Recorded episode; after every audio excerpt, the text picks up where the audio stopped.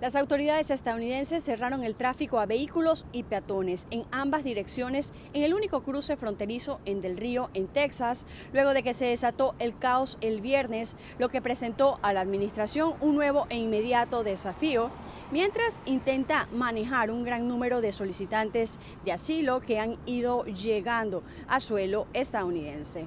Además de haitianos, otros grupos procedentes de Venezuela siguen emprendiendo la peligrosa travesía, caminando y cruzando fronteras con la esperanza de poder encontrar una vida mejor en el país norteamericano. Desde este domingo, la administración Biden realizó movimientos masivos de migrantes haitianos en una pequeña ciudad fronteriza de Texas en vuelos de retorno hacia Haití.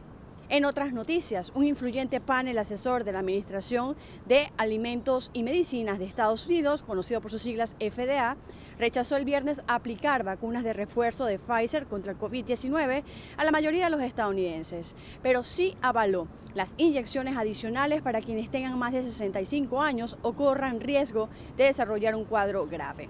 El principal experto de la Casa Blanca, el doctor Anthony Fauci, defendió el domingo la decisión resaltando que se siguen recibiendo datos que pudieran hacer posible en un futuro que el panel de expertos de la FDA termine aprobando la tercera inyección para la mayor parte de la población. Por último, Estados Unidos delineó sus principales objetivos durante la 76 sesión de la Asamblea General de las Naciones Unidas que se desarrolla esta semana. Entre las prioridades del país están detener la propagación del COVID-19, el cambio climático y los derechos humanos. Esto según señaló la embajadora ante la ONU, Linda Thomas Greenfield. Desde Washington, Sofía Pisani, Voz de América.